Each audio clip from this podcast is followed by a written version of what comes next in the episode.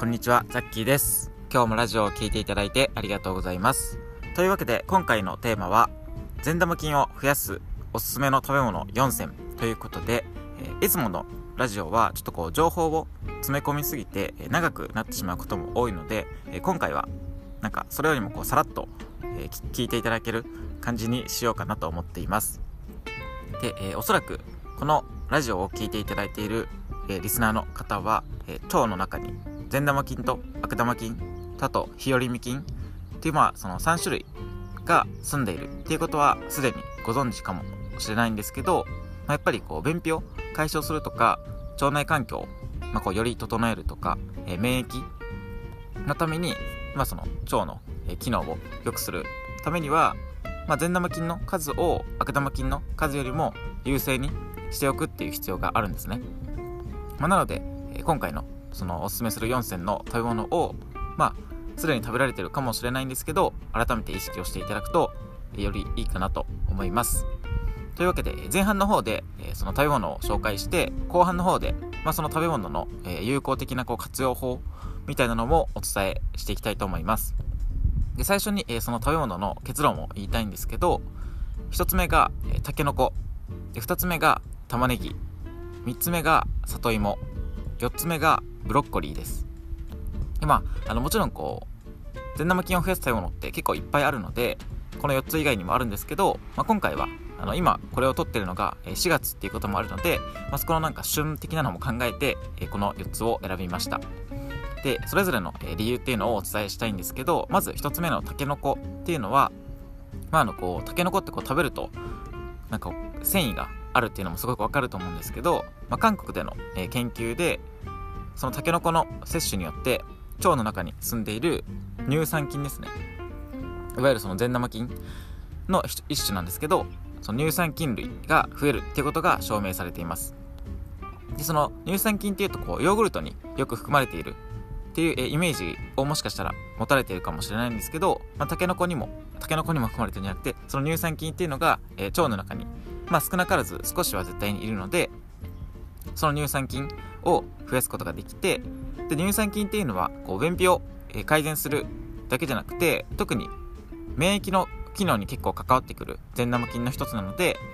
まあ、そういった意味でもタケノコは大切なんじゃないかなと思います。であとそのタケノコっていうのはさっきも言ったように食物繊維が結構多いので、まあ、そういった意味でもよくてであとタケノコの食物繊維っていうのは他のその食べ物の繊維に比べて体重の増加を抑えるっていう効果もあるんですね、まあ、なのでこうダイエット中とかっていうのも、えー、タケノコをこう積極的に取る意味っていうのはあるのかなと思います、まあただ、えー一つだけ注意点っていうのがあってタケノコはこう結構その硬いっていうのから分かると思うんですけど、まあ、不溶性のあの食物繊維っていうのが水溶性食物繊維と不溶性の食物繊維っていう2種類があってで不溶性の方っていうのがタケノコは多いんですね。でその不溶性の方を取りすぎてしまうと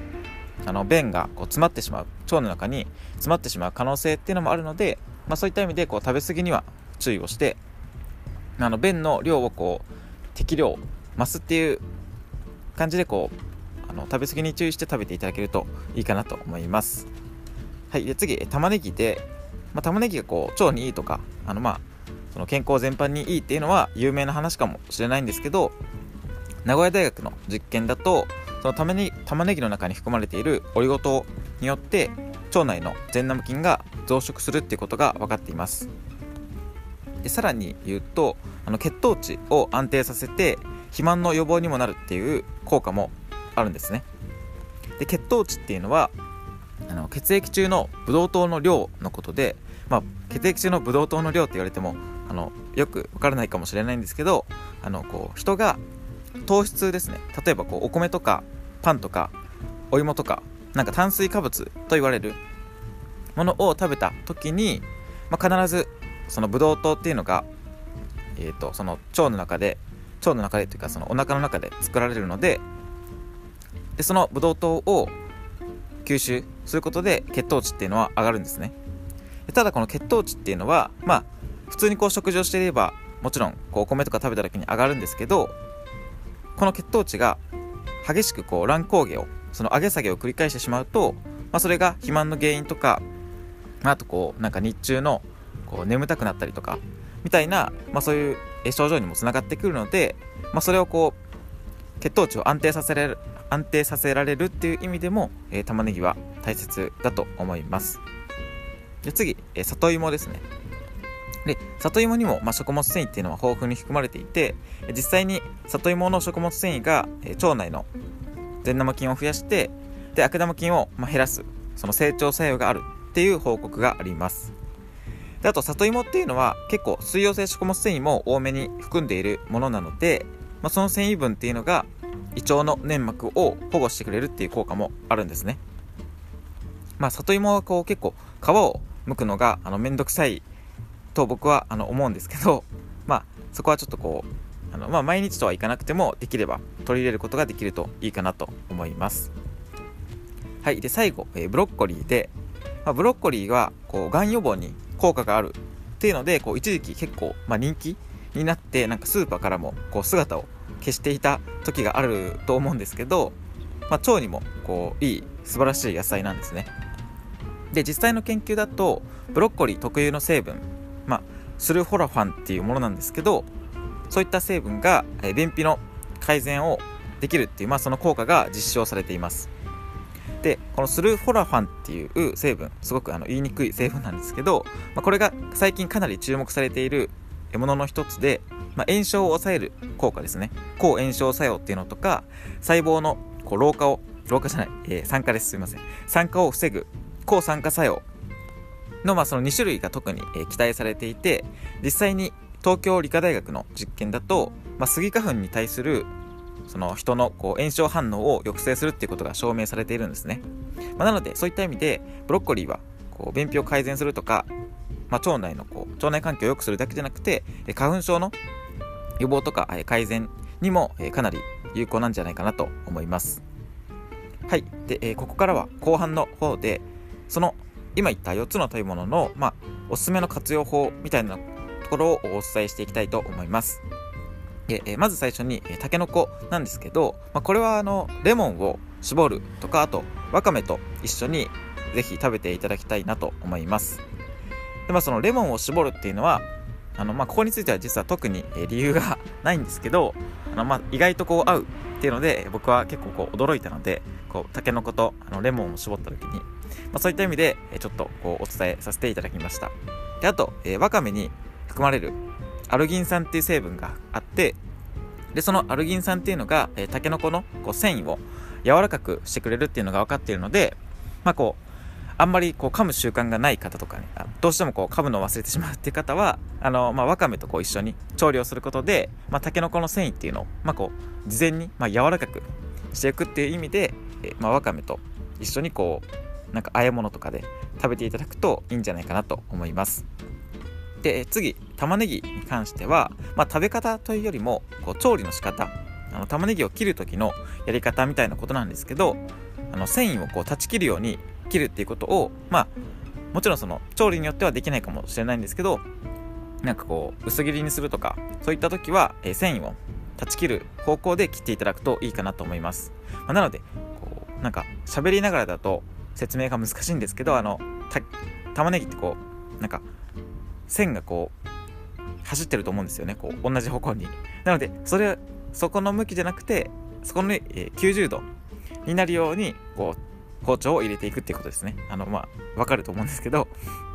なので、あの、そうやって調理をすることで、こう、玉ねぎに、え含まれている、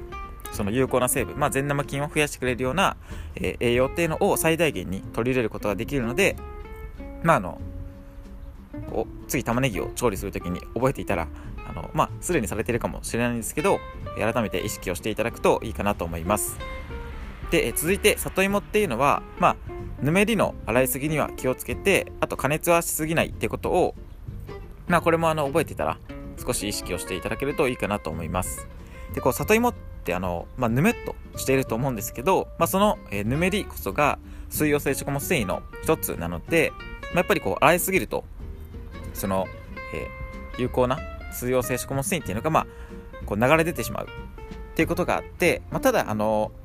そんなにこうここは神経質になることもないのでまあなんかそうやって言っておきながらなんだよって話なんですけど、まあなんかこう、荒れすぎたらやばいと思ってこうなんか、そこでこう、なんか神経質になっちゃうのもあれかなと思うので、そんなにこう、激減するわけじゃないので、あの、まあ、こう、ゴシゴシと洗うのは、あの、まあやめた方がいいかなっていう感じです。で、最後、えブロッコリーについては、まあ、茎の、えギリギリまで使うようにしましょう。で、あの、まあ、先ほども言っていたそのブロッコリーのあのスルフォラファンっていうその有効な成分っていうのが、まあ、茎の方に集まっているんですね。どちらかというと。であの、まあ、茎って結構こうあの長時間煮たりとかすれば結構柔らかくなって食べれると思うので、まあ、茎をこう全て使うぐらいの気持ちであのブロッコリーっていうのは調理をしていただくといいかもしれません。であとまあ今回お伝えしたものって結構その冷凍でも里芋とかブロッコリーとかっていうのもあの冷凍でこうすでになんかこう加工済みで売られてると思うんですけど、まあ、もちろんあのそういったものを活用していただくのもあの大丈夫なので僕も結構そういうのは使うこともあるのでなんかこうそのやっぱり調理がどうしてもめんどくさいというかその時間がない時っていうのは絶対にあると思うので、まあ、そういった時のためにこう全てあの生を使わないといけないっていうよりはあの冷凍の食材もまあ有効活用して、えー、いただくといいかなと思います。はい。というわけで、え今回も最後まで聞いていただいてありがとうございます。え何かもっとこういうことを、え知りたいとか、なんかこの商品とかサプリは、えどうですか？みたいなのがあれば、あのそういったことも、えご質問とかしていただくと、あの、まあ、忖度なしでお答えしていきたいと思うので、えー、ぜひよろしくお願いします。はい。というわけで、え今、今というか、今日はすごく、え天気がなんか悪い僕はあの東海に住んでるんですけど天気がかなり悪くて、まあ、東京とかなんかその辺りはどうなんですかねまあ今回はなんか全国的に悪そうな感じなんですけどまあ、えー、引き続き今日も、えー、コツコツと腸を元気にしていきましょう本当にこう、まあ、毎日ね一歩ずつこう腸にいい習慣っていうのを続けるのが一番の近道だと思うのではい。というわけで、えまあ、先ほど言ったんですけど、まあ、今日もコツコツと腸を元気にしていきましょうバイバーイ